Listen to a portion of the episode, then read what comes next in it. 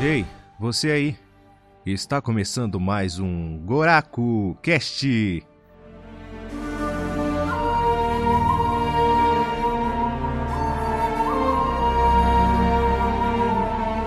Sim, senhoras e senhores, depois de muito tempo, finalmente está começando mais um Goraku Cast. Eu, como vocês sabem, sou o Daniel Oliveira, o Ace, e não estou sozinho aqui, né? Estou aqui com o meu nobre confrade, Lucas Silva, o Hunter. Sim, senhores, voltamos depois de muito tempo e eu sou o fantasma que cavalga as sombras e os ventos. E Ace, hoje a gente vai falar sobre o quê? Com essa belíssima frase sua aí, parabéns, muito bonito. A gente vai falar aí de finalmente de Ghost of Tsushima. Demorou a aparecer aqui no GrafoCast. A gente estava esperando aí sair o modo Legends do jogo também, a gente ia gravar, a gente teve um hiato aí do Goraco, aí rolou essa parada que ia sair o modo multiplayer, então a gente esperou, a gente zerou o jogo, platinou, fez tudo que tinha direito de fazer, jogou. A gente tá aqui agora para falar desse jogo maravilhoso aqui para vocês. Bora lá?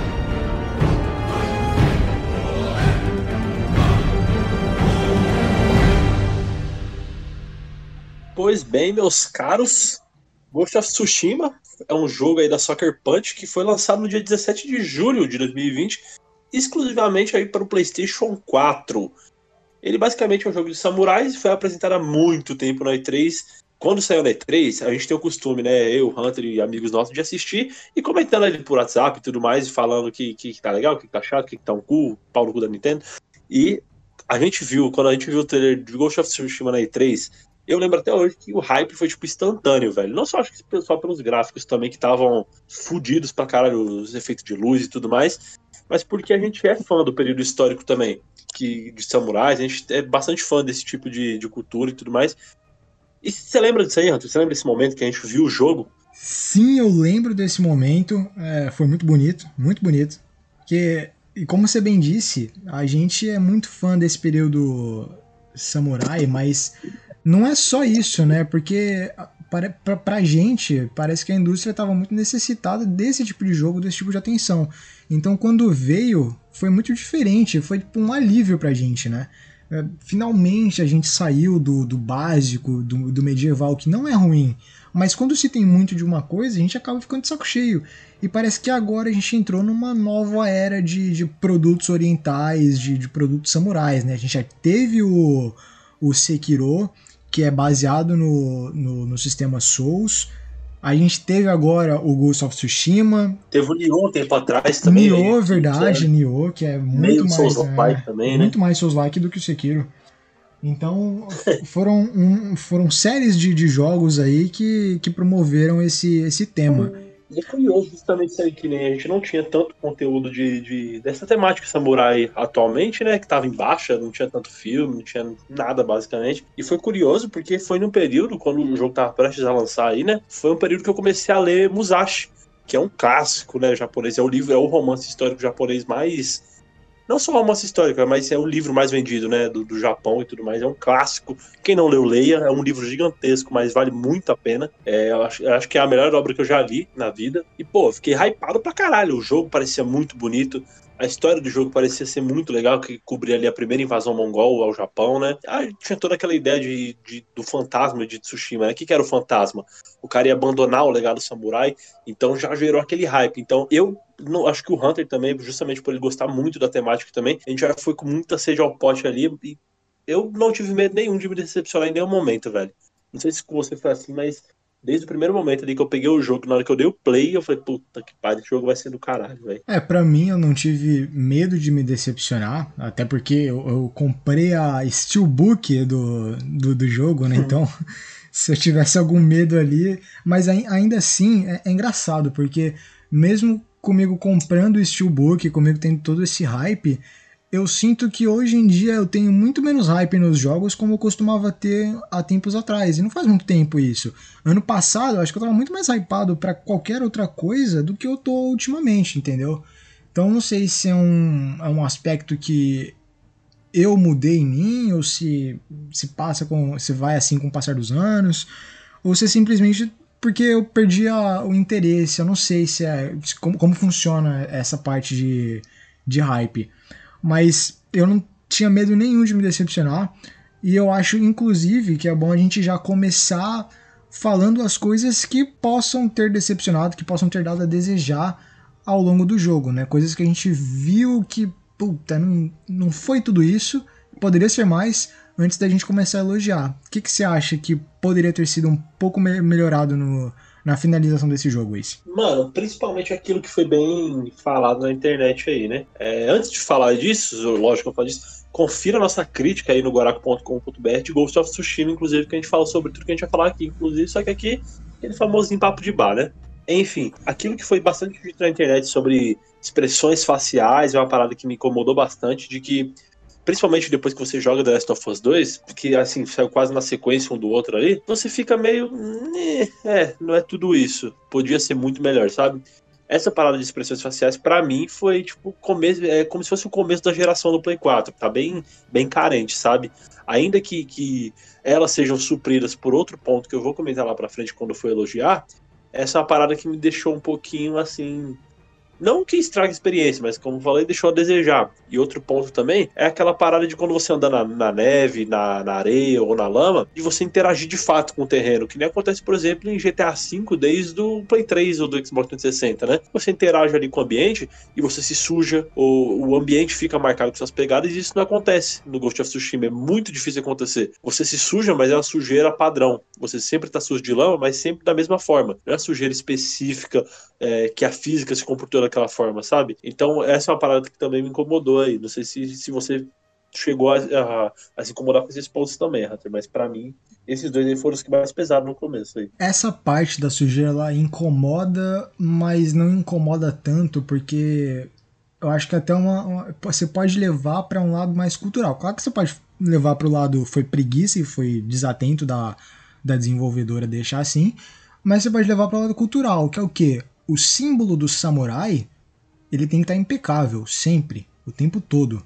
Ele é o cara que faz um corte limpo, ele é, o, ele é a epítome da, da, da Sabe? Ele é o guerreiro, uhum. perfe, ele é o guerreiro perfeito.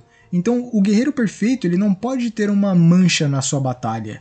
Ele não pode ter algo que vá, vá denegrir a sua imagem.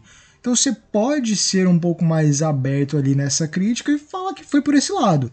Mas é claro que a gente acha que foi por desatenção mesmo da produtora. Uma coisa que me incomodou, fora as que você citou aí, é a dublagem. A sincronia na dublagem. É claro, é claro que você vai pegar mil jogos aí, e desses mil jogos, um vai ter uma sincronia boa com a dublagem. Mas é uma coisa que me incomodou bastante, porque eu joguei em japonês, que para mim é o certo. E quando você pega as frases em japonês e o que o personagem tá falando ali, não teve o mínimo esforço para encaixar a dublagem na boca do personagem. Não teve, sabe, não teve um cuidado, um carinho ali para você minimamente tentar encaixar aquela fala. Foi só jogado ali. Então, muitas vezes os personagens terminavam de falar e a fala continuava, ou, eles, ou a fala parava e eles continuavam a falar. Então é uma Bem coisa. É, né? é, uma coisa que me incomodou bastante. Fora as expressões que você citou aí. E, e, eu acho que uma coisa que. Eu acho que foi a primeira coisa que eu comentei contigo. Deveriam ter mais opções de personalização. Tanto de personagem Puta. quanto de, de espadas, de, de, de acessórios, sabe? Que é muito básico. Você tem algumas, algumas armaduras, algumas vestimentas mas é tudo muito regradinho, é tudo muito naquele. Ó, você tem isso aqui, são essas suas opções. Você pode coletar tinta? Né? É, você pode coletar tinta? Ótimo. Mas você não pode fazer todas as coisas que você quer. Tá? Você pode fazer essa gama de cores aqui com esse tipo de padrão. Pô, cara, se eu peguei uma planta dessa cor e dessa cor, por que, que eu não posso montar aquela cor ali e fazer na roupa toda? Por que, que eu só posso fazer a tintura nessa parte específica da roupa? Entendeu? Então, são, é, são umas coisas que incomodam. Eu sou um grande fã de One Piece, para vocês que já escutaram nos podcasts anteriores.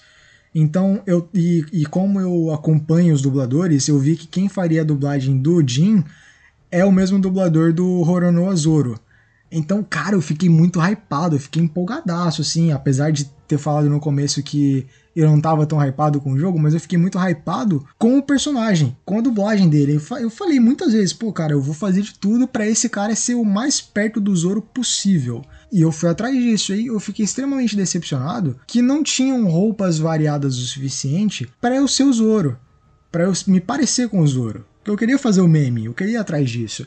Só lá na frente que eles vão me dar uma roupa que lembra um pouco, que é um pouquinho parecida, que você pode colocar a tintura branca por cima e o verde na saia, mas não chega, não chega lá, entendeu? Então, são pequenas coisas ali que eles poderiam ter tido mais cuidado. Esse é um ponto interessante, só sobre a dublagem, é um ponto a falar. Eu joguei ele em japonês também, legendas em português, que, porque como o Hunter falou, era o jeito certo de ser jogado, e se você não acha, pau no seu cu, você jogou errado, você, você não jogou assim. É um recado pra você, viu, Void, que jogou em português, que você a gente sabe que E que inclusive não está aqui por vagabundagem, tá? e não é, terminou o jogo. Ele desistiu do jogo. Desistiu do jogo, tá? Tomando exposed aqui tá sendo exposto aí para todo mundo. Ele disse que ia terminar, não terminou, desinstalou o jogo e começou outro. Então isso aí, ó, foi falta de compromisso com a nossa empresa. Isso é inadmissível. Tá certo, Rogerinho? Tá certo, Rogerinho? Inadmissível. Rogerinho afirmou que tá. Então, tá então, então é isso. Segue daí. A dublagem, como eu falei, pau no cu do Void, quer dizer, se você. A dublagem em português, as vozes foram bem escolhidas, não todas. A do Jim foi uma ótima voz, é, ficou, encaixou bem. A japonês não tem nem o que dizer, porque, como eu falei, é o jeito certo de ser jogado. Todas as vozes, para mim, foram perfeitas a escolha. Com certeza. Desde o Jim, que é o protagonista, ao Kotun Kan, que a gente vai falar um pouquinho mais pra frente, que é o antagonista do jogo. A voz casou perfeitamente, uma voz bem grossa, bem. É, tem peso, né? Tem peso. As expressões têm peso, cara. É incrível. Deve ser cultural, quase, a voz do, do Kotukan, né? Então, isso casou perfeitamente. Em questão da sincronia labial, eu joguei um pouquinho em inglês só para me conferir. As vozes estão ok ali também, não joguei o suficiente para poder avaliar esse ponto. Mas é porque o jogo ele foi feito, é, a sincronia labial foi feita em inglês, não em japonês. E não tiveram aquele cuidado de você transformar em outras duas línguas, ou três línguas que fosse. Ou no máximo na japonesa, já, já, que o jogo provavelmente seria jogado muito mais em japonês, por que não fazer uma sincronia labial em inglês e outra em japonês, né? Ou só em japonês, já que seria o caso. Então, esse explicando o motivo, não que eu esteja defendendo, muito pelo contrário, também concordo com tudo que o Walter falou nesse ponto. E a questão de personalização, velho, essa foi uma parada que eu fiquei um pouco decepcionado também. Tudo bem, a gente não pode trocar nossa katana e nem nosso tanto porque são lâminas Sakai. Tudo bem, isso eu aceito, é legal, pode ser. A gente só permite trocar o cabo da espada, a bainha e tudo mais. Isso eu aceito, beleza. Só que eu até comentei com o Hunter um tempo atrás no, no WhatsApp, antes da gente conseguir pegar o jogo, que uma coisa que eu queria, que eu acharia legal que estivesse, é mais opções de armas, por exemplo. Além do katana, por que, que eu não posso usar, por exemplo, a Naginata? Uhum. Ou aquelas espadas mais longas, por exemplo? Ou por que, que eu não posso usar uma Kusarigama, que é aquela foice com uma corrente, um badalo na ponta, sabe? Por que, que eu não posso variar nesse ponto? Já que você está se tornando um fantasma que usa de todos os artifícios para você conseguir superar os seus obstáculos, os seus inimigos, por que, que você não pode usar todos os artifícios que você tem à sua disposição? Entendeu? Então é, é meio duvidoso isso aí. Sim, exatamente. Que nem... E samurai não, não se prendia só a katana. Por exemplo, a, a Magnata, que é uma. É, se semelha a uma lança, né? Ela, por que, por que não usar uma? Por que, que eu não posso usar e montar estratégias diferentes de combate? Já que eu sou, eu, eu tô me tornando fantasma, então eu posso usar a Magnata de formas diferentes. Ou um Akusarigama, como eu falei. Sabe? Então, essa é uma parada que eu queria que tivesse, tudo bem, não teve? Beleza. Mas então por que, que não teve a, a parte de customização, como o Hunter falou, de roupas, por exemplo? Ah, eu me limito a. Eu, eu não posso escolher a cor específica, por exemplo. Eu, não, eu quero uma armadura que fosse, sei lá, que ele falou verde, e simplesmente não tem essa opção eu tenho que me contentar com aquilo. E não é um verde para todas as armaduras. É certa armadura tem verde, enquanto todas as outras não tem. Exatamente. Sabe? Isso realmente é uma parte. É porque a gente é fã de RPG, a gente é beat de RPG. E aí, mas, porra, velho, o que, que custa você, por exemplo, eu quero misturar armadura. Eu quero que a minha armadura de cima seja tal armadura e a de baixo seja de tal armadura. E cada uma vai misturar status diferentes, porque as armaduras dão status no jogo. Isso é legal. Porém, por que, que eu não posso misturar? Se a armadura completa me dá, por exemplo, um aumento de 50% de vida, se eu colocar só o peitoral, me dá um aumento de 25 ou de 30, que seja, e é de baixo, eu coloco qualquer outra coisa, sabe? Pô, muito então, bem, muito bem lembrado. Você poder é, dividir as armaduras que você quer usar. Ao menos isso, sabe? Não que, que por mais que você não, não personalize do zero, por exemplo, que nem de fato um RPG, você não pode fazer isso. O cabelo, por que, que eu não posso arrumar o cabelo do Jim? Porra, por que, que eu não posso deixar o cabelo dele solto, por exemplo? Tem que ser a porra de um coque. Por que, que eu não posso colocar um rabo de cavalo, por exemplo? Puta, uma isso coisa. não é difícil de fazer. É coisa simples, tipo em The Witcher 3, você pode fazer isso. O Geralt do, do The Witcher, por exemplo, você, ele tá ali, é um personagem fixo, você não pode alterar a, a face dele, você não pode alterar quem ele é. Mas se eu quiser mexer na armadura dele, eu mexo. Se eu quiser mexer no cabelo dele, eu mexo. Enfim, por que, que é simples você adicionar, por exemplo, um corte de cabelo diferente pro Jin, sabe? Então, são coisas mínimas, assim, que parece que a gente tá sendo jogador chato. Lógico que não, a gente não tá falando que por isso o jogo é um jogo nota 2, nota 1. Lógico que não, mas é por esses motivos, por exemplo, que ele não é um nota 10. Vamos, vamos colocar assim, vai. É, e já puxando aqui o, o ponto do The Witcher 3, ele não teve, pelo, pelo menos até onde eu sei, ele não teve lip sync, né, que está sendo amplamente divulgado agora com a saída de Cyberpunk 2077. Mas ainda assim você vê que eles tiveram sim o cuidado de encaixar a, as dublagens na boca dos personagens, mesmo que não tenham lip sync. Então é sim falta de cuidado da empresa. Outra coisa, é, e quanto ao cuidado que eles não tiveram em, em você poder trocar as, as partes de armadura, ah, peitoral, é, calça, botas, eles tiveram isso com os capacetes. E aí que eu não entendo. Você pode evoluir o seu capacete, independente da armadura, e à medida que você vai evoluindo, os capacetes anteriores eles se mantêm na sua, no seu inventário. É, enquanto que a, as armaduras você pode voltar os estágios delas, eu só fui descobrir isso lá na frente, que você pode voltar os estágios para elas ficarem menos, menos ou mais robustas, até aí beleza.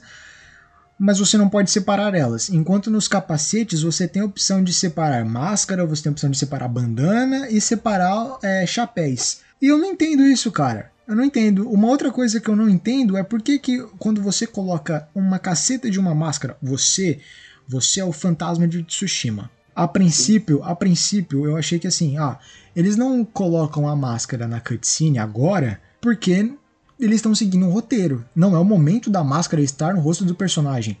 Mas, de...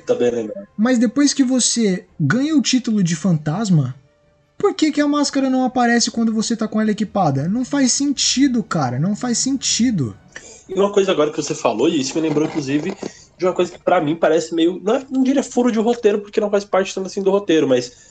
Só pra gente dar uma pincelada aqui no roteiro, o que, que é a história de Ghost of Tsushima, né?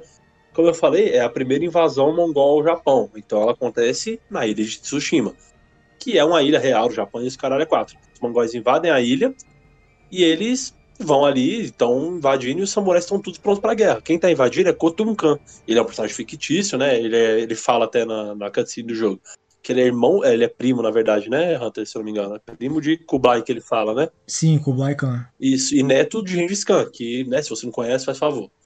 E aí, logo, você é inserido ali, os samurais enfrentam o Khotun Khan e os mongóis, e eles mostram, porra, a gente não é samurai, eu quero que você se foda com você e sua honra, e já ataca fogo no primeiro, e os samurais são destroçados.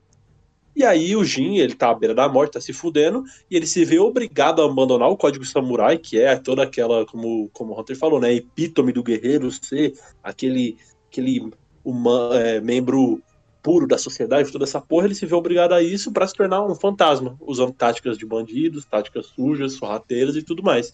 Então é basicamente essa premissa. Uma parada que eu achei falha no jogo. Você é o fantasma de Tsushima com esse nome, o que, que dá a entender? Que você é um ser incógnito, você é um ser que não é conhecido por todos, um ser que não é visto. Primeira coisa que acontece quando você fala com a porra do NPC. Lord Sakai, você é o fantasma de Tsushima. Exato. Porra, caralho. Se é você é o fantasma, a ideia é que ninguém saiba, caralho. Não é, não, é, não é essa ideia, porra? Isso me incomodou muito no começo, mas depois eu larguei de mão. Falei, ah, foda-se, segue assim, entendeu? Porque é foda, cara. É, você larga tudo, o Jim larga tudo, toda aquela honra, todo aquele peso que ele carrega, que ele ainda carrega nas costas, ele abre mão da honra para salvar a terra dele. E você pensa, quando você vê aquelas cenas, você pensa, tá bom, a partir desse momento, Jin Sakai está morto. Sim. E agora, daqui para frente, ele vai construir a imagem dele como fantasma. Então, quando as pessoas perguntarem para ele, ninguém sabe quem é o Jin. Ninguém nunca viu o Jin. O Jin, ele era um, um cara, um lord, ele era um, ele era um ricaço, tá ligado? Por mais que ele fosse sim um samurai, porra, o cara era uma lenda com, entre os samurais, entendeu? Ele poderia ser o cara mais pica, mas só quem vai reconhecer o rosto dele vai ser o pessoal lá da vila dele, entendeu? Lá, lá do, do povo de cima, lá da terra dele. Agora, qualquer camponesinho olha pro cara e fala: Ah, porra, lá de Sakai aí, qual é que tá? Como é que é o rolê? Porra, Sim, não, o pescador tá vai reconhecer, o, o, pescador vai reconhecer o, o, o Lorde lá da puta que pariu, numa era sem internet sem nada. Ah, pelo amor de Deus, né, mano? E mais, e mais do que isso, velho. O, beleza, o pescador da casa do caralho vai reconhecer o Lorde Sakai? Vamos supor que sim, trombou com ele no, no, na casa do chapéu lá. Vamos supor que ele levou a pesca lá no, no na, na, casa do Sakai, porque eles estavam com uma infestação na, na porra do, do lago. Aí eles precisaram levar um peixe lá. Foi longe. Né? E beleza, levou esse peixe, viu a cara do maluco. Mas você coloca a porra de um chapéu que cobre a sua sobrancelha inteira, caralho de um elmo, cobre suas orelhas, cobre tudo, uma porra da máscara que só deixa seus olhos de fora. Você bota uma máscara bate... de macaco na sua cara. não dá pra ver porra nenhuma de quem você é. Mas não, foda-se. Esse aí é o Jin Sakai, o cara gritando lá da puta que pariu pra qualquer mongol ouvir, pra qualquer camponês ouvir, pra qualquer roninho ouvir, e foda-se, tá ligado? Essa parte do fantasma. Eles agem como fantasma para entrar nos locais. Ele não, ele não adota a postura do fantasma de ser incógnito, de ninguém saber quem que ele é. Porque, que nem o Hunter falou, eu achava que o Jin Sakai estava morto ali. Ele, ele matou a si mesmo. Não no sentido literal, lógico, mas ele matou o próprio nome, sabe? Ele matou a imagem de quem ele era. Exatamente. Então ele abandonou. Mas não, foda-se, tá ligado? Tipo, não, beleza, eu sou o Lord Sakai. Beleza? Prefeitão, tá ligado? Sai cumprimentando todo mundo. Aí eu acho que a gente já pode começar a falar bem, porque quem gostou do jogo deve estar tá odiando pra caralho a gente. Pô, os caras em 30 minutos acabaram com o jogo. Não, não é bem assim, gente. Não é bem assim porque vocês aqui estão falando com dois profissionais. Nós aqui platinamos o jogo, tá? Então, você, por favor, vá pra casa do caralho, tá? É, nós aqui somos extremamente profissionais no que fazemos. Então, nós gostamos sim do jogo. É um jogo muito bom. Menos o VOD. O VOD não é profissional, não, porque ele é, não, o jogo. O VOD não. O jogo não quis gravar com nós. Exatamente. Mas, nós que comparecemos aqui, somos extremamente profissionais nas, nas nossas críticas. E a gente pode ter gostado do jogo, mas nós enxergamos sim os defeitos que ele, que ele tem, que ele apresenta. Não é igual um, um e outro youtuber aí que joga e acha que, porra, vai acontecer milhares de coisas em 3 segundos de jogo. Não é assim também. Ah, porque você acendeu a, a porra do. do, nossa, do nossa. Você acendeu o farol e o farol não iluminou o, a porra da ilha inteira. É claro que não iluminou. É claro que não iluminou, filho da puta. E eu tô até falando errado. Iluminou. É, iluminou. Claro que. Mas. Vamos colocar essa catarse, essa catarse de lado. Vamos colocar esse catarse de lado aqui, vamos falar do que é bom. Porque nós platinamos o jogo, nós achamos ele incrível. E eu quero pontuar aqui já de cara uma coisa que é excelente, que é a construção de história de cada personagem nesse jogo. Puta que pariu, puta Porque que puta que pariu, vai tomar no cu. Que história incrível. A gente estava falando aqui que o Jin ele tinha abandonado a honra dele para salvar a ilha. E é incrível que mais à frente ele é questionado não só por si próprio, como também pela própria família. Você salvou todo mundo, mas você está completamente errado. Então.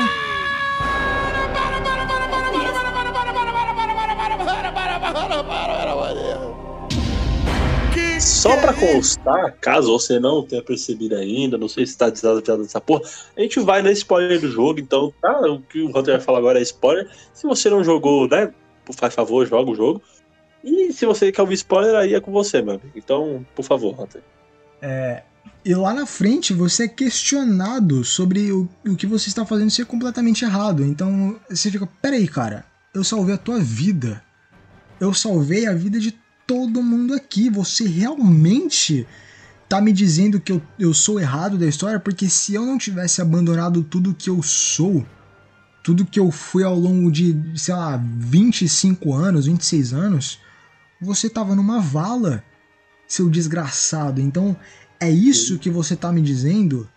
Você está me dizendo que mesmo eu tendo abandonado tudo que eu acredito, toda a minha honra para salvar sua vida, você vai apontar o dedo na minha cara e me dizer que eu tô errado? Ah, vai pra porra, tá ligado? Então, é uma construção de história que, em, em alguns aspectos, ela pode ser até um pouco previsível, mas ainda assim ela é impactante, porque o tema que ela traz e, e o peso que ela traz consigo é muito impactante e é muito envolvente.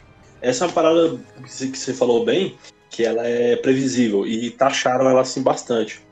Falaram que o Gen era um personagem pouco memorável, eu discordo completamente falaram que a história é completamente previsível, ela não é completamente previsível. Ela tem lá suas obviedades, seus clichês, porém a forma como ele chega nesse ponto que eu acho que é, que é onde o jogo brilha bem, sabe? Porque, que nem você falou, a gente tem aquela, acaba tendo aquela rixa com o Lord Shimura, né, que é o tio do Jin, que, porra, eu, você tá preso com o Kotukan lá, enfiando o bagulho no seu cu, eu abandonei tudo que eu queria, abandonei meu nome, virei um fantasma, tô matando o negator da direita, pra te salvar, você vai falar que eu tô errado, caralho? Então tem toda essa construção, esse conflito, e você pensa que vai rolar X, mas rola Y, então ele dá uma brincada com isso.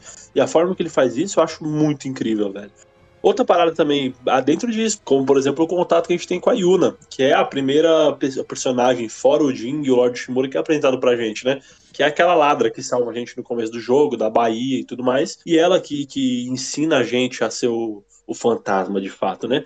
E você tem missões ali que são como contos no jogo, né? Tem os contos principais, que são os contos de Jin, que eles te conduzem à história principal do jogo. E tem os contos secundários, por exemplo, os contos da Yuna, por exemplo, ou os contos do Shikawa, que é o sensei que ensina a gente a Aikiaria. Porém, você vê essa construção de personagens que eu acho muito incrível, como o Hunter falou, como é construído. Você sente que ele tá construindo uma relação. E aí você sente pouco a pouco ali, como se você fosse o próprio Jin, que você tá construindo aquele laço pouco a pouco. Porra, eu sou grato porque essa ladra me salvou.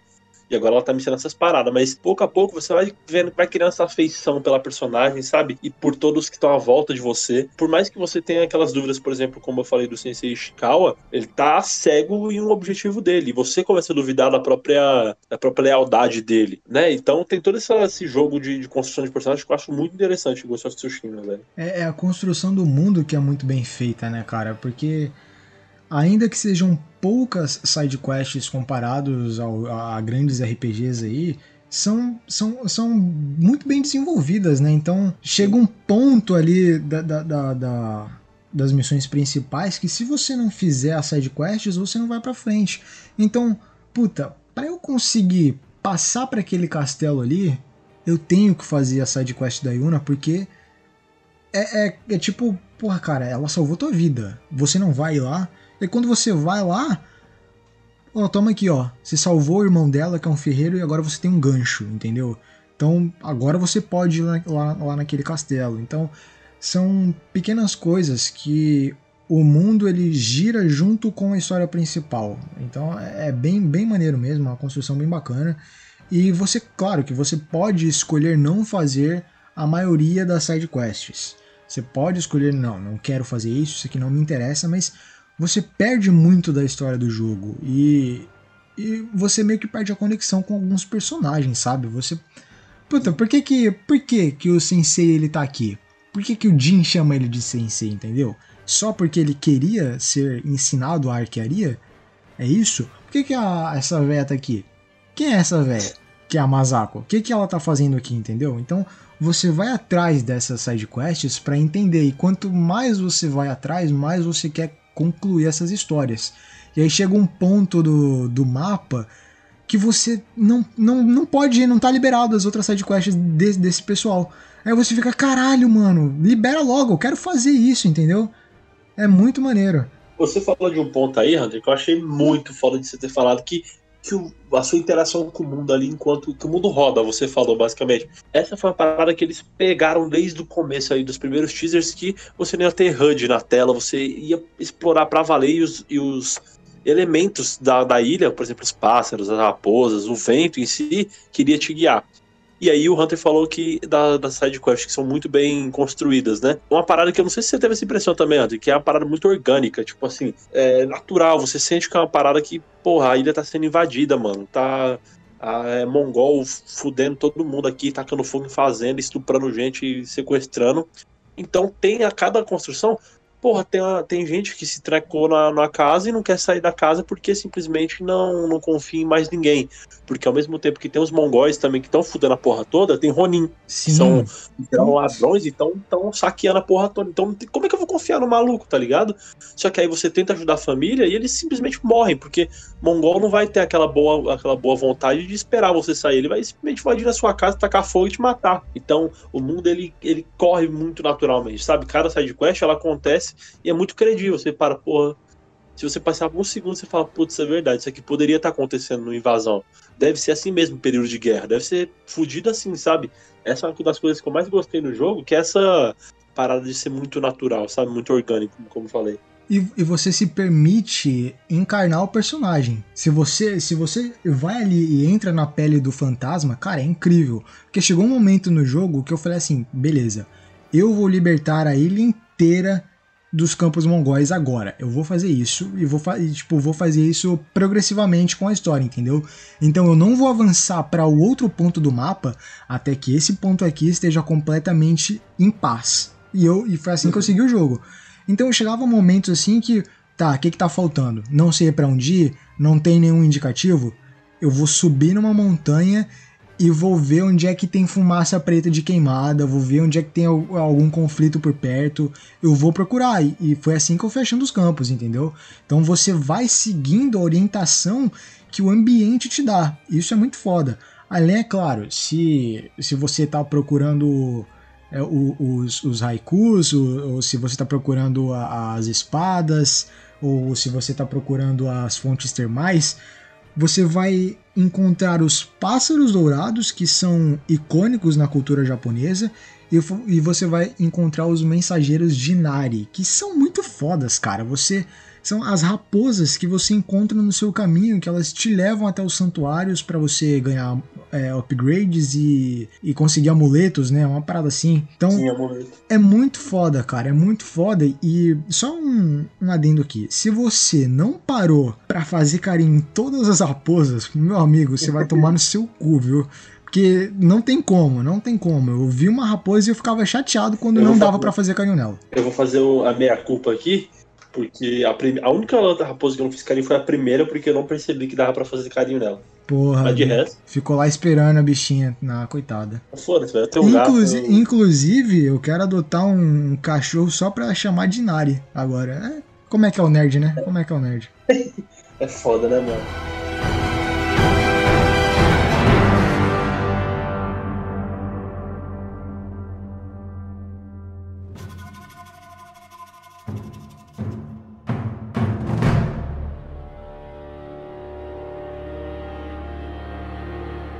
Indo um pouco mais além do que a gente já estava falando sobre cada personagem, é interessante o jeito que eles desenvolvem eles. Então, você tem a história do Jim, que você tá ali preocupadaço com o que vai acontecer, mas muitas vezes você se pega bem mais preocupado com os personagens secundários do que com o próprio Jim. Porque você é um puta samurai, tá ligado? Você vai passar o vapo em qualquer um que apareça na sua frente.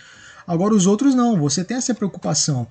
E quando você tá com a Yuna, cara, eu acho que a Yuna é a personagem que eu mais gostei nesse jogo de longe, assim. Porque você sente que, que ela tem uma preocupação com o Jin como se ele fosse da família dela, entendeu? É, é, é, claro que no final do jogo dá a entender que eles ficam juntos, porque, porra, um meio que foi feito pro outro ali, ela entende ele, tá ligado? Ela, ela apoia ele nas decisões, mas eu acho que é inclusive é por isso que eu gosto tanto dela, entendeu? Porque você vai seguindo o jogo e cada momento que ela, filha da puta, passa por uma dificuldade, você fala, mano, essa menina vai morrer, fudeu, tá ligado? Então é muito bom esse envolvimento que você tem com ela e com o irmão dela, que é um desgraçado, maldito, filho da puta. O cara só me preocupou, perdi os cabelos com esse cara. Desgraçado. Desgraçado, mano. O que ele fez ali, olha, vai tomar no cu. Véi, você tá falando de desgraçado. Você quer falar do Ryuzo, porra? Mano, só Deus sabe o ódio que eu fiquei nesse filho da puta, mano. Puta. Porque, porra, eu, a gente fica, eu fiquei ali naquela, mano, é o rival do cara. É claro que é aquela história de amigo-rival. Sempre tem qualquer obra tem uma porra dessa, né? O cara que é seu amigo, mas ao mesmo tempo é o rival.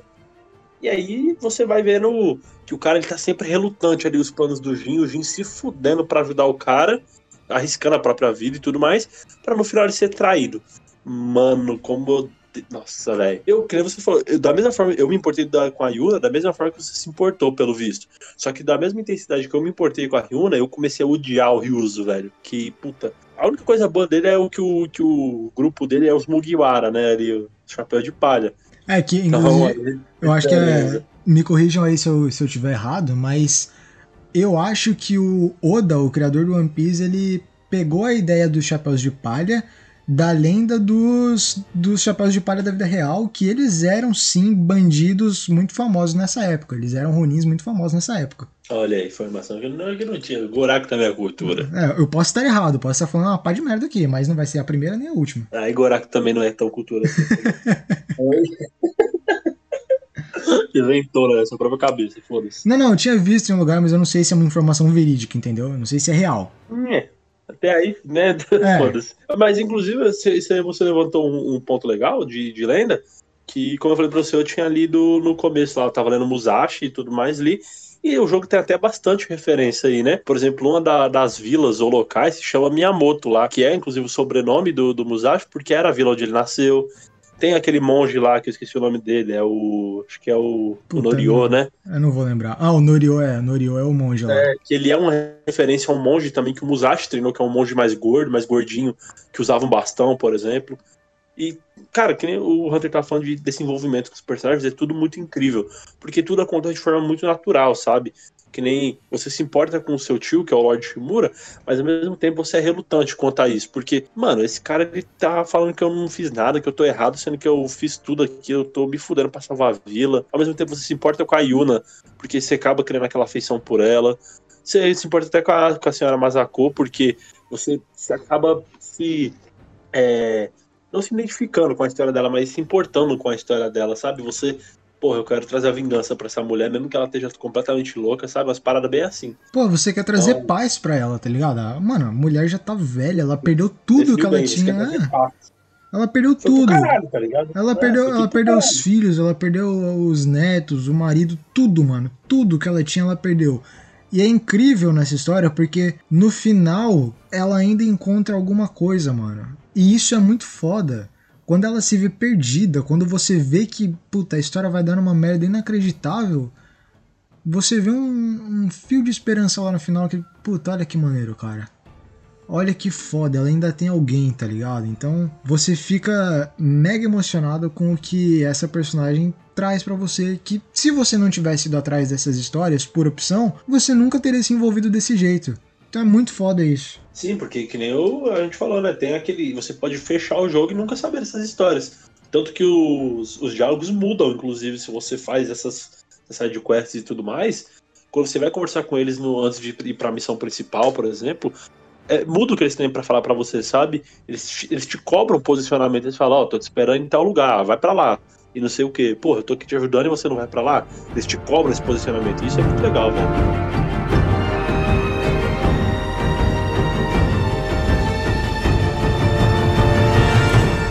A gente tá falando aqui de personagens que a gente se acabou se importando ao longo da história, o próprio Ryuzo, como eu falei que eu acabei odiando, mas mais do que ele, vilão é o Kotunkan. E eu não sei você, Hunter, mas eu não tive tanta antipatia por ele logo de começo, assim. Eu, porra, ele tá invadindo, é o papel dele, tá ligado? Ele é um conquistador de fato, ele mostra que aprendeu a língua dos caras, ele sabe a cultura dos caras, ele sabe a arma que os caras usam, então ele vai usar tudo isso pra destruir eles, sabe? E ele usa de estratégia, ele usa de manipulação, mas eu não tinha ele como antagonista vilão de fato, ele era muito mais um conquistador e o pessoal era um empecilho no caminho dele, sabe? Para mim era muito mais uma questão de ponto de vista do que de fato eles são um vilão. Sim, eu acho que os, os dois momentos cruciais para você ter esse ponto de vista dele ser um, realmente um vilão é, primeiro, quando você vê ele fazendo a mente do Ryuzo, então você vê que o cara ele tá quebrando o Ryuzo com, com todas as forças ali, até porque o Ryuzo é um bosta, tá ligado? É um fraco, então ele é facilmente manipulável. E aí você vê que o Ryuzo tá, puta mano, se eu não fizer isso aqui, se eu não matar esse cara agora, sou eu que vou ficar nessa, nessa fogueira aqui, meu amigo. Então vou ter que, vou ter que seguir junto, entendeu? Então aí já é um grande ponto. E quando ele mata o Taka. Que, porra, velho, você. você Primeiro que você já toma uma surpresa quando você tá fazendo a invasão ali sozinho. E o cara aparece como. Porra, o que, que tu tá fazendo aqui, meu irmão? Tu, tu, tu, não é, tu anda com uma katana, mas tu não treina a arte da espada. Você não pode fazer nada, mano. Então cai fora daqui. Aí o cara resolve fugir para chamar atenção de uma caralhada de mongol e tipo, e tipo, eu como fantasma estava extremamente incomodado por eu ter permitido que aquilo acontecesse, entendeu? Porque eu sabia que ia dar uma bosta. Mas depois que eu, eu depois eu, eu, tipo, ah, desencanei, sabe? Ah, então vai, sim, foda-se, vai, foi embora. O cara conseguiu sair, beleza. E aí você acorda, você tá preso e o filho da puta está do seu lado. Meu amigo, nesse momento eu falei, porra, fudeu, meu fudeu, fudeu, aqui já era. O Kotunkan aparece na sua frente e, e, mano, aí nesse momento você tem a plena certeza que esse cara é um desgraçado, que o Kotunkan é um maldito, cara de sangue ruim, tá ligado? E, ele força. É, tipo, e aí? Ou o Taka mata você, ou ele mata o Taka. O que, que o Taka faz? com a sua grande genialidade, o filho da puta. Né? Nossa, mano, o filho da puta tenta passar um corte totalmente sem noção no pescoço do Kotunkan. Do, é, é, é um animal, né? É um animal. Porque o que, que ele achou que ele ia conseguir ali?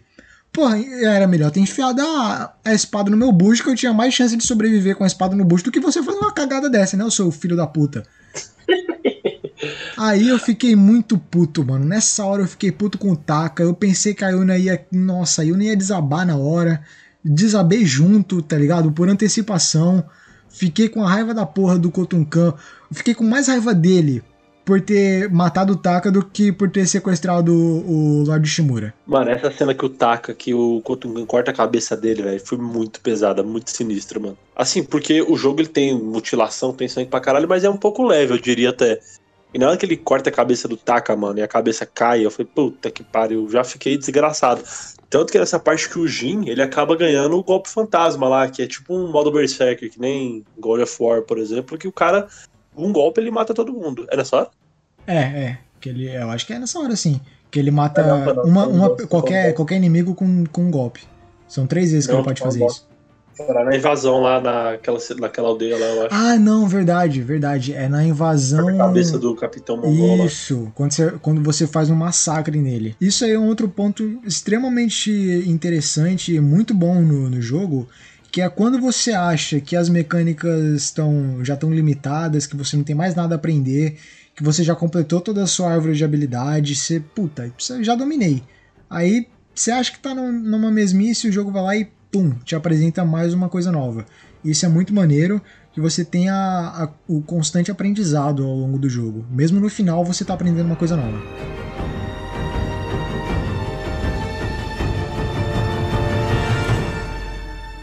Por falar justamente aí nessas mecânicas do jogo, essas habilidades que você falou que até o final do jogo você acaba aprendendo coisas novas, eu queria aqui elogiar Sucker Punch, porque é, porra, o touch do Play 4 não era usado pra porra nenhuma, até então, pelo que eu me lembro.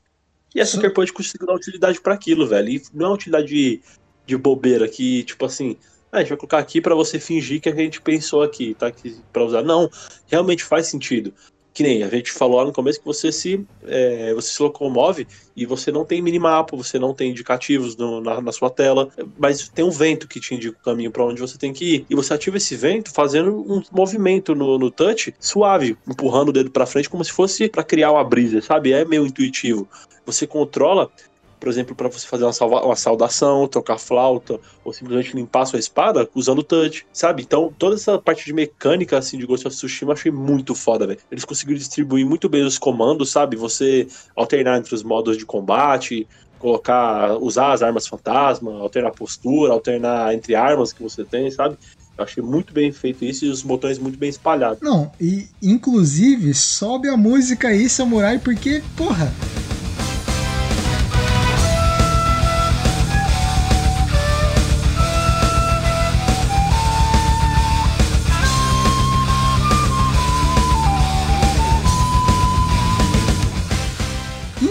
incrível, incrível. Eu só senti falta da, dessa música em específico que tá tocando agora, que foi a flautinha do Naruto. Deveria ter uma opção para tocar a flautinha do Naruto. Eu, eu toda vez que eu esbarrava no touch, que inclusive tá muito sensível, a porra do, do, do, do controle, ele não é ergonômico o suficiente para você não encostar no touch, pelo menos com a minha mão. E aí, toda hora eu encostava no touch, ele começava a tocar eu filha da mãe, não é pra tocar essa flauta, mas pelo menos que fosse do Naruto, entendeu? Pelo menos que fosse do Naruto. Ah, eu, eu senti falta disso. Só uma piadinha aí. Inclusive, essa é uma coisa que eu tinha comentado contigo e com, com os nossos amigos antes do jogo lançar, que eu, eu falei que ia sentir muita falta, que é o jogo ele não ter as, as fantasias e os misticismos que eu queria que tivesse. Então ele não ia ter é, ataques de fogo, ataques místicos, ataques de, de água e os caras quatro. Mas eles conseguiram trazer ainda assim essa parte mística de um jeito muito interessante para o jogo. Então as posturas, que são posturas reais dos espadachins, as posturas da água, da lua, do. sabe? Elas se encaixam nessa mecânica, para quem não conhece, do misticismo samurai e você ainda pode controlar o tempo com a sua flauta, com as músicas que você toca na flauta. Você tem os ataques especiais que você vai atrás dos contos de. Acho que é os contos de Tsushima, não. Ah, os contos lendários lá, que você consegue atrás de ataques especiais, então você faz os ataques que, que, que foram disponibilizados por raios e um ataque sangrento, o arco sangrento lá.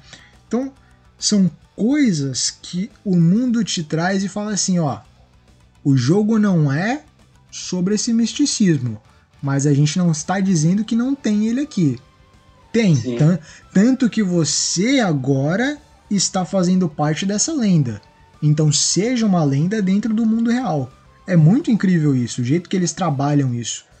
Eles não estão negando que existe. Uma coisa muito interessante que nem a gente tinha falado desses contos, que são as missões do jogo, né? Tem os contos de Tsushima, que são as missões principais, e os contos, ou as secundárias, na verdade, desculpa, e, as, e os contos de Jin, que são as missões principais, e os lendários, que são a parada à parte disso, que são entre, que, que entra nesse misticismo, que nem o Hunter falou, sabe? Ele deixa no ar ali. Ah, você não vai ver um Oni na sua cara, você não vai ver uma, um Shinigami pisando na sua cara. Não vai ver.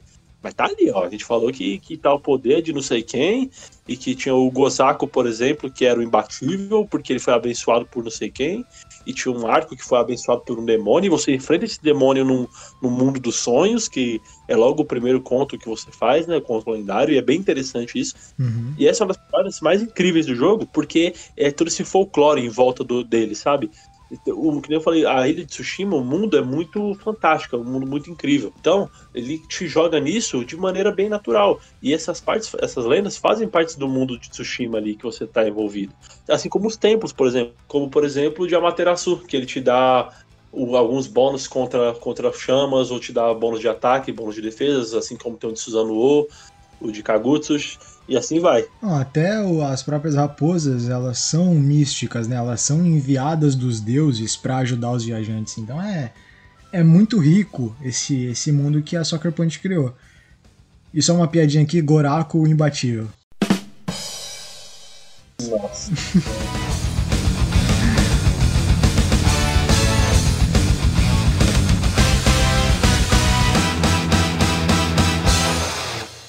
Outra parada, ainda falando dessa parte do mundo, que você falou das raposas, a gente falou do tempo, uma parada que eu achei bem legal, que a gente falou lá no começo, que não dá para personalizar as espadas, as armas do jeito que você quer, mas você ganha ali itens que, que servem de personalização, né? Que você pode mudar o cabo da espada, a bainha e tudo mais.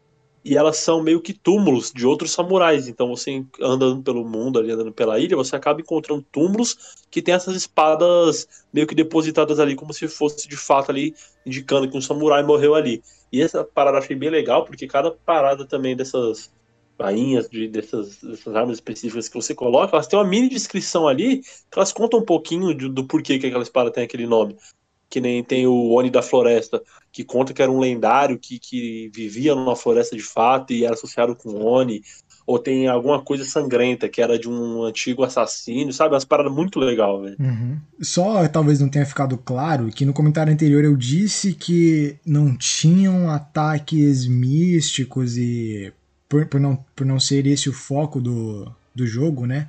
Mas ainda assim você tem os ataques diferenciados, né? Claro que é, são esses ataques provindos dos deuses e tal, mas temos o ataque de fogo que você embunha sua espada em, em óleo, né? Em, em, embebida a sua espada em óleo e taca fogo nela. Isso é muito foda, porque é uma técnica trazida pelos mongols que lá na frente você descobre que eles que deturparam uma técnica que era originalmente do seu povo. Então é muito maneiro porque até os próprios ataques místicos, entre aspas, eles têm sim uma história por trás. Então é, é muito foda isso, eu só queria deixar esse ponto um pouco mais claro.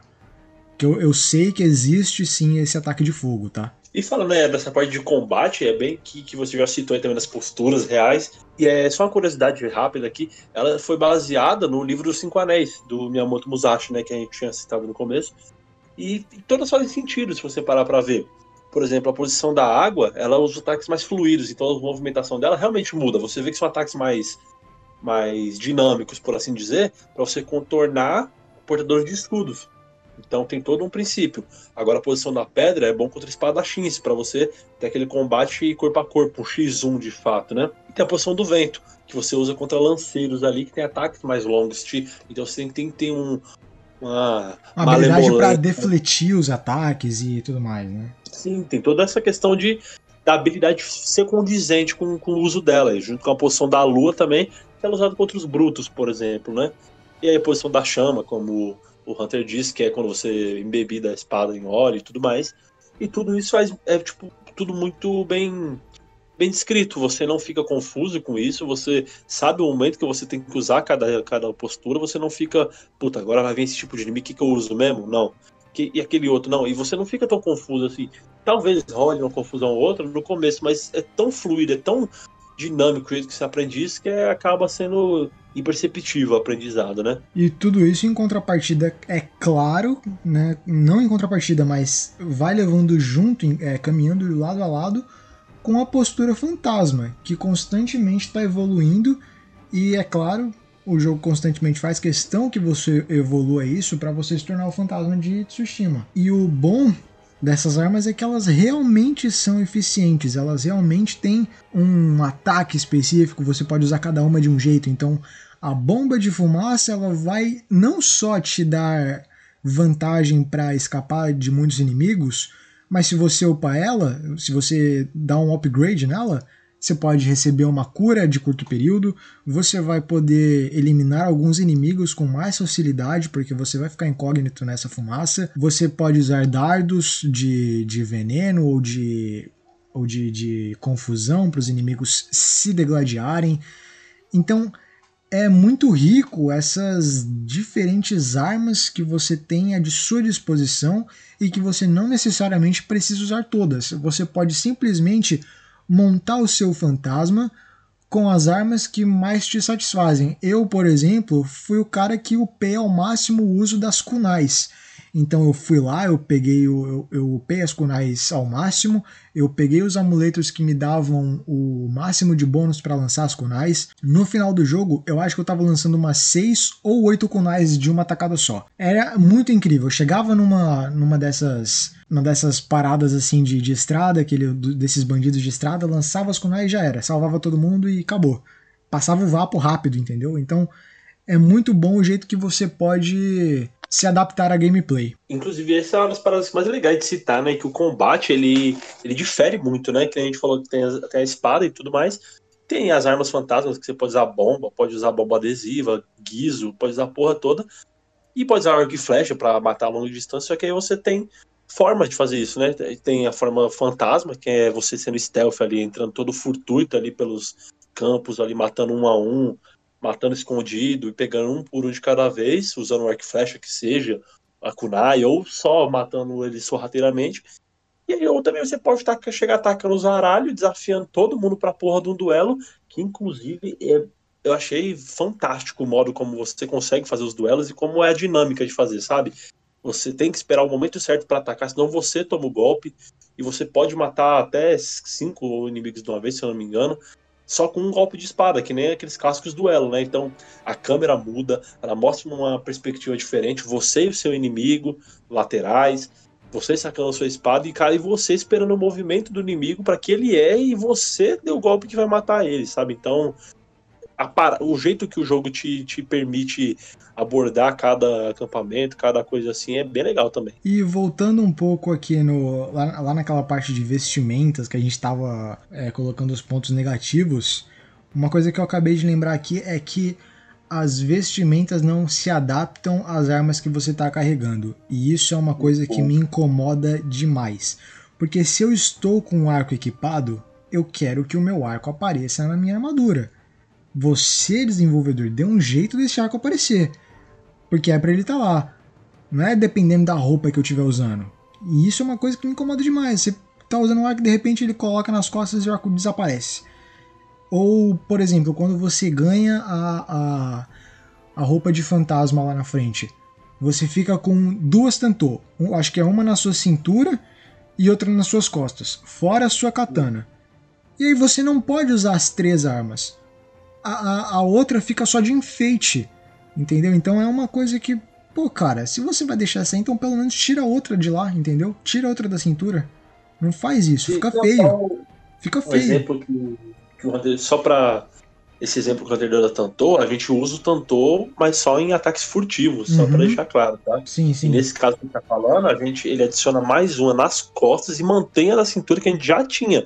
Sendo que não vai. Sendo que, porra, já que ele tá com nas costas, faz uma animação dele tirando a Tantô das costas e matando o cara, por exemplo. Né? Ou me dá uma opção de, dar uma, de me dar um ataque mais carregado para eu finalizar mais inimigos. Você pode sim finalizar. Eu não sei, quer dizer, eu não lembro se você pode finalizar mais de um inimigo numa, num assassinato. Acho que pode, né? Pode, mas tipo assim, sequencial, sabe? Não ao mesmo tempo dois. Pois tipo é. Assassin's Creed. É, então, eles já pegam muito. Eu queria falar disso mais pra frente, mas aproveitando. Já que eles pegam bastante dessa dinâmica de Assassin's Creed, por que, que você não me deixa tirar a outra tanto das costas e finalizar dois inimigos ao mesmo tempo? Então, foi uma falta de atenção ali. Se eles queriam ter colocado duas Tantô, então pelo menos deu uso para outra, né? Não, não faz assim só por enfeite, que fica feio. E bem citado aí por você, Hunter, dessa fonte que a Sucker Punch bebe, né? Que é de Assassin's Creed. É legal a gente citar aí, né? Que parece um pouco, tem alguns elementos de Assassin's Creed de fato, como por exemplo o parkour, não que seja de fato um parkour meio que nessa sentido você corre, sai pulando em casa e não sei o que. Ele é bem limitado.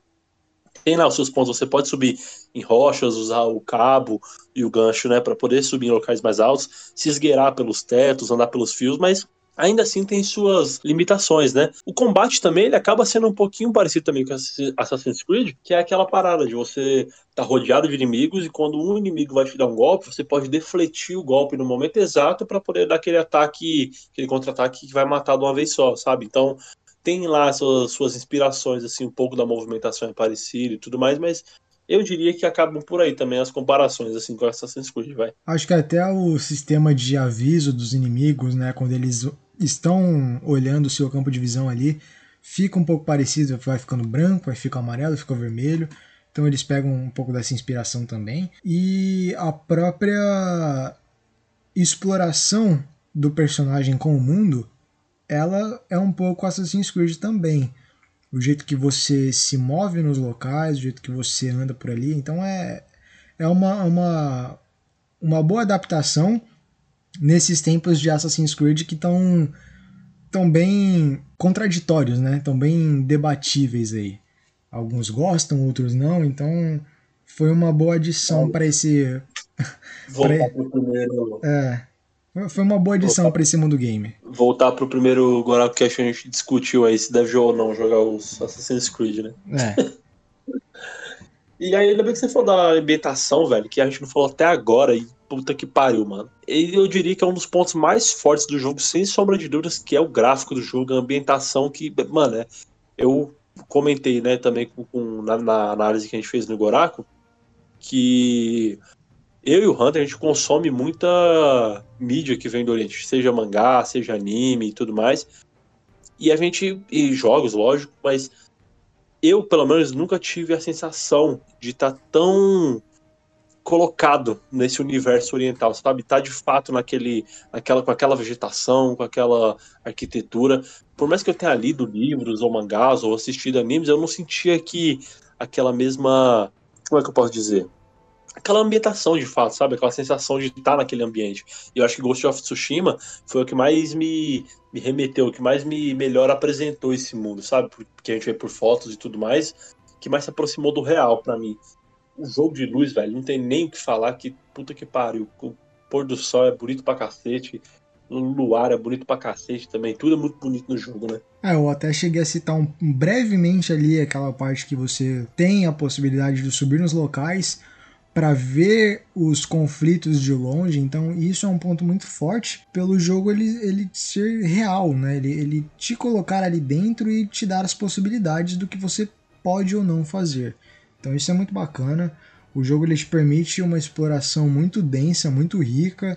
Você pode ir para cima, para os lados, para baixo. Então é incrível. Tem templos. Mano, a exploração dos templos, cara, é, é fora de série. Você começa escalando de um lado, vai pro outro, você vê você tá descendo numa cachoeira, aí você tá indo por baixo, por dentro de umas rochas, e quando você vê, você tá num templo lá perto d'água. Mano, é incrível, é incrível. E o bom é que você faz essas coisas de um jeito muito intuitivo, sabe? E quando você vai sair desse se você opta por sair desse templo é, normalmente, né, sem dar o fast travel lá para fora, você muitas vezes você vê que tinha um caminho mais simples para seguir, sabe? Você só optou por seguir o outro. Você só não viu que tinha um outro, né? Então é, é, é muito maneiro, é muito incrível.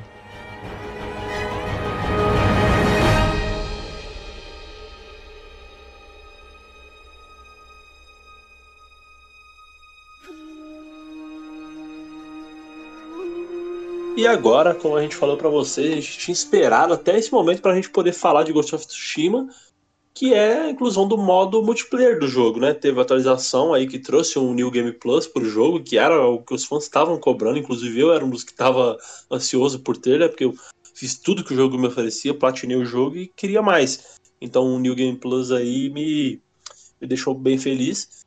E trouxe o modo Legends aí que o Hunter disse aí que não, o jogo não brincava tanto assim com o misticismo, ele brincava, aliás, com o misticismo, mas não incluía ele de fato, o Levins veio aí para enfiar isso aí de, com, com vontade aí no jogo, né? Muito bem dito, e, e eu achei esse modo incrível, porque a, a, temática dele meio que parece que é no submundo, né? Você parece que está defendendo um lugar que é que já está corrompido. Então você fica meio, meio confuso, você quer descobrir mais sobre a história, o narrador ele é muito incisivo, ele é muito presente ali junto com você, a, a, tudo que você faz a todo momento, ele tá ali junto, ele tá dizendo, tá te explicando a todo momento. Então é muito bom. Eu só achei ruim que se você tá em party, você normalmente não tá prestando atenção. Então muitas vezes você tem que parar tudo que você está fazendo para prestar atenção no que o narrador está te falando, porque ele não para de falar a uhum. quase nenhum momento, entendeu? Então é, às vezes fica um pouco chato. E aí é uma parada interessante, que nem o Hunter falou, que você tem essa parada meio do submundo e tudo mais, mas o legal de tudo é que o jogo ele te acrescenta isso, mas te colocando, não te colocando num mundo completamente diferente que você não tinha visto até então. Ele pega o que o jogo já te ofereceu, da invasão dos mongóis e tudo mais, e simplesmente transforma ele em Onis, por exemplo. Que aí meio que transforma os inimigos que você já conhecia em novos inimigos, mas ainda assim mantendo aquela essência que já tinha, né? Então isso é legal. E aí a gente tem quatro classes para escolher, né? Que é o samurai, o ronin, a caçadora e qualquer outro assassino. É isso, né? Assassino. Onde... Assassino. Isso. Então, onde os quatro têm lutam com espadas, lutam com arco e flecha, mas cada um tem habilidades diferentes e ultimates diferentes, né? Um invoca um cachorro para auxiliar, outro faz uma cura, outro atira flechas de várias vezes ao mesmo tempo, enfim. E você tem vários modos de jogo. Você tem um modo história, onde você acaba aí conseguindo também ter é, aqueles golpes fantásticos que o Hunter tinha falado. Né? Você consegue extrair poder de raio, de fogo, da lua, enfim. E você tem um modo horda. Essa é uma parada que eu achei um pouquinho podia ter dado uma, uma ajudada aí, que quando você joga o modo história, por exemplo, eu e o Hunter jogamos juntos, só nós dois numa party. E aí a gente jogou o modo história, beleza. Só que quando a gente partiu pro modo sobrevivência, é aquele, aquele sistema clássico, né? Vem 500 inimigos de uma vez, tem que sobreviver à onda e esperar a próxima onda. E sobreviver, sobreviver, não sei o que, vem, sobreviver. Porém, a gente foi lançado com quatro, com outros dois players que a gente não fazia ideia de quem era e ficou meio com confusão. A gente não conseguia montar uma estratégia porque a gente não tinha contato com aqueles players e tudo mais, e o jogo não nos deu a opção de jogar só nós dois. Então acho que isso aí é uma. Talvez possa ter sido falta de exploração nossa, talvez, não sei. Mas eu acho que aí é uma coisa a ser citada também, né? Ah, inclusive, o próprio modo história ele tem uma limitação que só pode ser jogado por dois jogadores. Então, se você quer jogar com a sua party, seus três amiguinhos aí, você não vai poder, meu querido. Você não vai poder jogar o modo história. Porque apesar de terem quatro classes, só duas podem jogar. Então acho que é um pouco limitador aí, fica corta um pouco barato para quem tem muitos amigos. No nosso caso, a gente não tem muitos para jogar junto, então tá beleza. Só o Void vai pau no cu dele que ele é. não zera porra do jogo virar multiplayer. Não, tem o, o Victor também, mas ele tá sempre ocupadaço, então normalmente a gente joga sempre o Warzone pra distrair é. um pouco melhor, né? acaba que é, acaba que não é. esse ar de trabalho de jogar videogame, né? Porra, é um peso que poucos têm, poucos têm, poucos têm. Outra coisa que me eu, tipo, eu gostei, gostei do, do modo que foi feito, mas me incomodou por não ter sido é, ampliado, na verdade por ter sido limitado, que é a personalização em específico uhum. do assassino. Porra, cara, o caçador ele tem inúmeros capacetes, inúmeras armaduras lá. O, o Ronin também, o, o Samurai também. Aí chega no assassino, pô, você não tem os mesmos capacetes que os outros têm, você tem esses aqui. Por quê? Por que, que, não po que, que eu não posso ter os mesmos capacetes que o meu amigo escolheu para ser o samurai? Ainda que não sejam capacetes samurais, entendeu? Então fica um pouco sem explicação do porquê que eles limitaram isso somente para o assassino. Sendo que, caso você não tenha entendido, as quatro classes tá, são uma derivação do Jin. Tudo que você Sim. aprendeu lá no single player, tudo que você aprendeu com Jin Sakai, você agora tem quatro classes que dividem esse personagem, tá? Então você pode escolher a melhor maneira de se jogar dentro dessas quatro classes. É muito legal isso aí. Mas eles fizeram de um jeito que ficou um pouco limitado demais na personalização desses personagens, em específico do assassino.